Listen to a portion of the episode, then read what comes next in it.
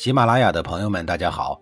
告诉大家一个好消息，除了音频以外，我最近开始以视频的方式为大家讲历史，内容也不再局限于中国古代史，而是涵盖人文、社会、西方历史等等，还包括对一些经典童话人物、历史人物进行全新解读。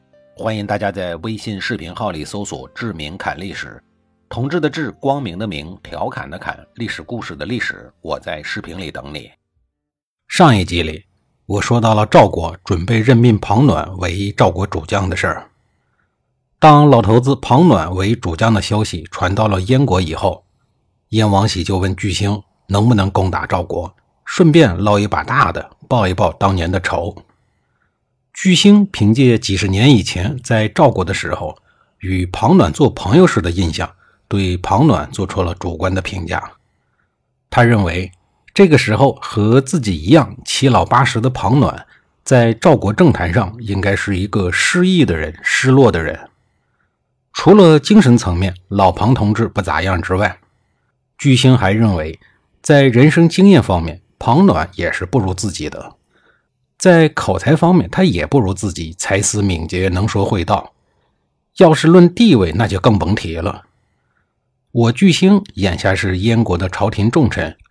是和国家一把手对话的人，而他呢，那就甭提了，一个赋闲多年的老头子，地位、格局、眼界等各个方面都不可同日而语啊。那意思就是说，和这样的对手过招都有些跌份儿。结论是不言自明，庞暖很好收拾。燕王喜见巨星分析的头头是道且信心十足，顿时就大喜过望呀。随即任命在燕国政坛同样失意多年、同样失落多年的老巨星为大将，率领大军伺机进攻赵国。公元前二百四十三年，两个近半个世纪不曾见面的老朋友，同样是年衰岁暮、血病双环的老家伙，就这样以人生中首次带兵出征的经历，在战场上相遇了。战争的详情，史料上没有详细的记载。其战争结论是：师出无名的巨星严重轻敌了老朋友庞暖的实力。巨星率领着军队一路高举高打，冒失的进攻，后来被庞暖给打败了。巨星也被老朋友给伏杀了，燕国的两万士兵客死他乡。巨星对于庞暖错误的判断，导致燕国本就不富裕的国力再次受损，两万多鲜活的生命抱恨了黄泉。同时，也断送了巨星自己的性命。七老八十的巨星忘记了一个铁的事实：要知道，人是会进步的，是会成长的。五十多年的时间，对于一个人来说，改变会很惊人的，甚至会判若两人。或许巨星在临死之前正懊悔不已：如果自己提前几年就死了，还能落下一个在政坛上平安落地的美好结局。可是现在呢，却落下了一个笑柄。老庞暖搞定了巨星以后，赵国立刻开始了一系列的反打击，不断的进攻燕国，并攻取了黎、阳等城池。燕国屡屡战败，没有办法，只能向西方的大哥秦国求救。赵国终于再次迎来了最强悍的老敌人秦国。老同志庞暖这次对燕国的作战。除了让自己一战成名之外，还让赵国重拾了往日的雄风，并窜升为当时的新星，同时也稳固了在中原诸国中的威望。大家又纷纷团结在以赵国为中心的周围，共同面对人神共愤的秦国。有了这样一个群众基础，中原诸侯国的最后一次合纵行动终于达成了。庞暖名正言顺地成为了盟军统帅。负责带领大家征讨一向嚣张跋扈的秦国，以期望建立太平盛世，共同奔小康。这次合纵军事行动中，除了一向仅事情的齐国袖手旁观之外，就还有一个刚刚被打残废的燕国没有参加。余下的赵国、魏国、楚国、韩国等都悉数参加了，连没有任何存在感的小国魏国都跟着一起摇旗呐喊。这个魏国的魏是保卫的那个魏，卫兵的卫，不是三家分晋的那个魏国。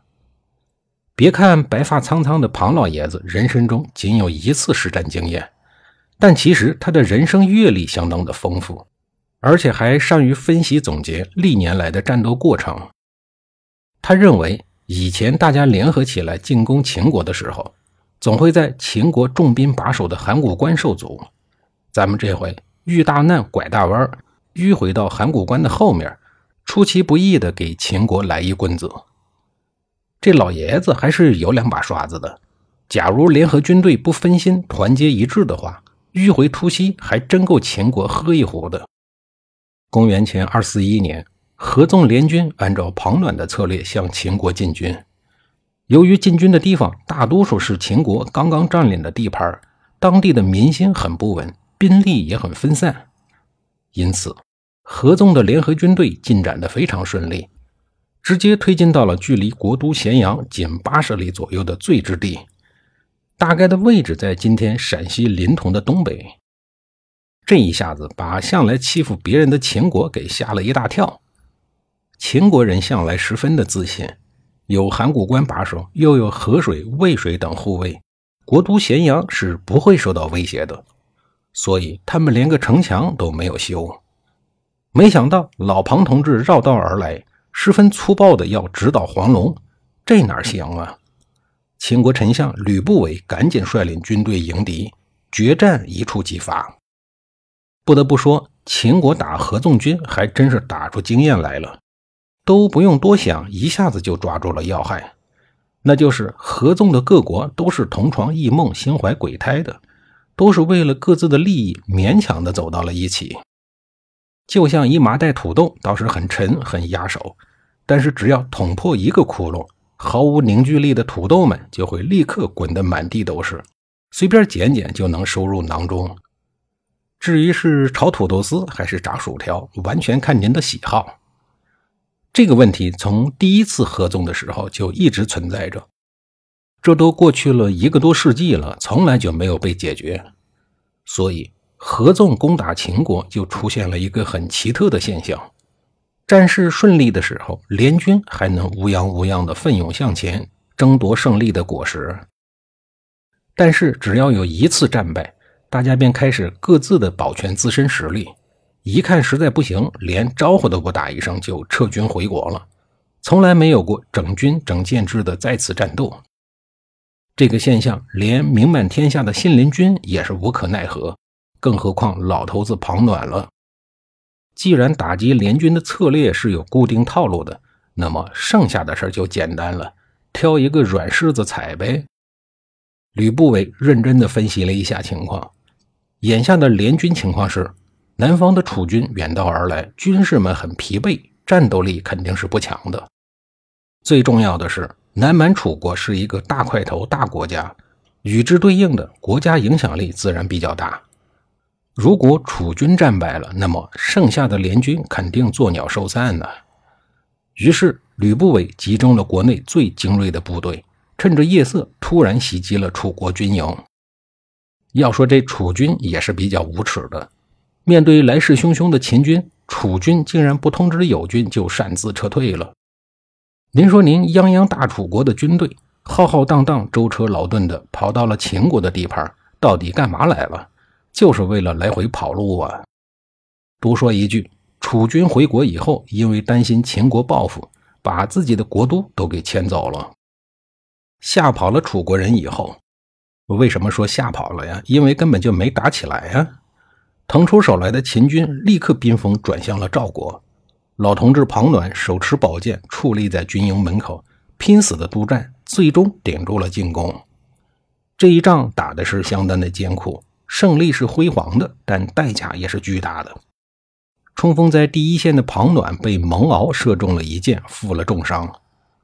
随着楚国的逃跑，老将庞暖的受伤，合作的联军很快就像秦军之前所认定的那样，作鸟兽散了。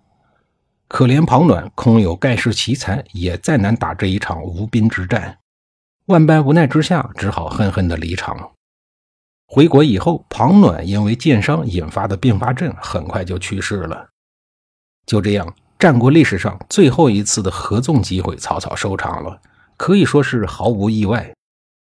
而秦军呢，则抓住了机会，乘胜大举的进攻魏国，攻占了朝歌城，然后掉头南下攻打楚国。楚国是举国震惊。关于合纵攻打秦国，正如秦惠文王的看法那样，诸侯不可以犹怜击之，不能拒之于妻之名义。这段古文什么意思？翻译成现代语言的意思是说，要想让各国同心同德的办一件大事儿。这本身就是一个伪命题，就是一个笑话。按说这一回是五打一，是一件很靠谱的事儿，可为什么还是没有搞成呢？下一集里我再给您继续的讲述。